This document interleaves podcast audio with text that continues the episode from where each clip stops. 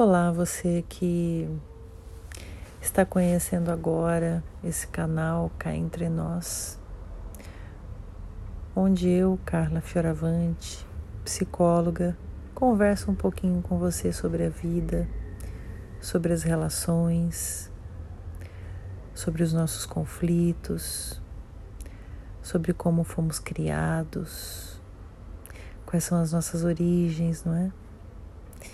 De onde decorre tantas dores, como compreender as dores e também como vivenciar as alegrias.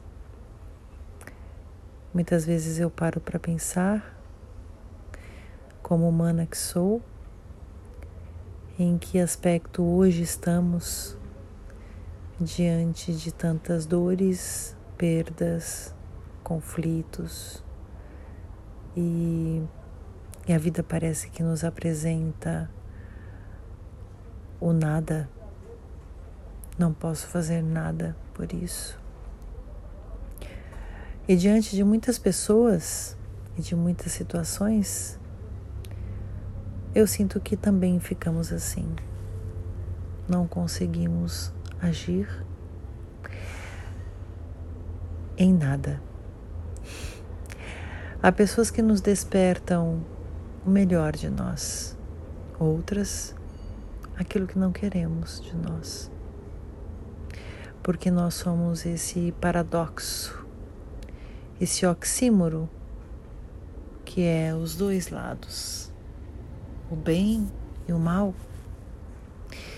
e que notoriamente queremos mostrar para uma sociedade, mas dentro de, de convenções, que somos do bem e que fazemos da nossa história a própria sociedade de um espetáculo, onde temos sucessos profissionais, pessoais e que seremos bem-sucedidos em tudo.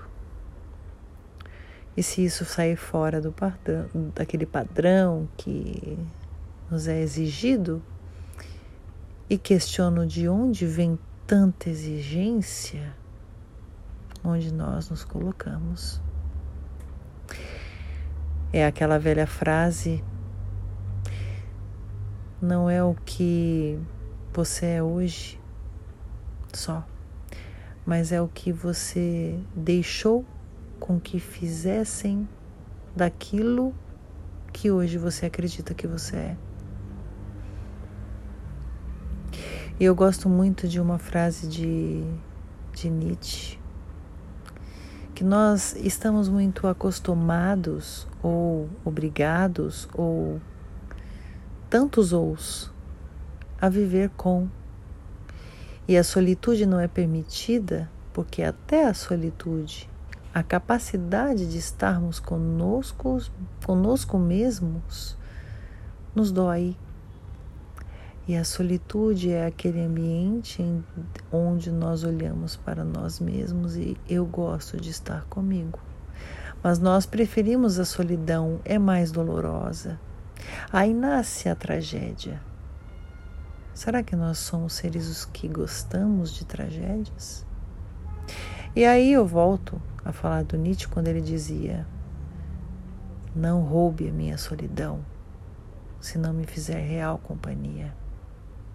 Porque para ele, as pessoas que se aproximavam ou as pessoas que hoje se aproximam de nós, todas têm o mesmo interesse, fazer o bem, ser amigos, termos relacionamentos amorosos duradouros, termos sucessos profissionais em várias áreas, em múltiplas áreas, em múltiplas especializações que possam ser interpretadas como somos um sucesso.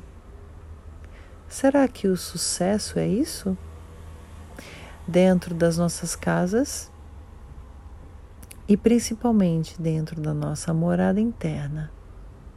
Somos tudo isso? Ou somos apenas nós, quem olhamos diante do espelho?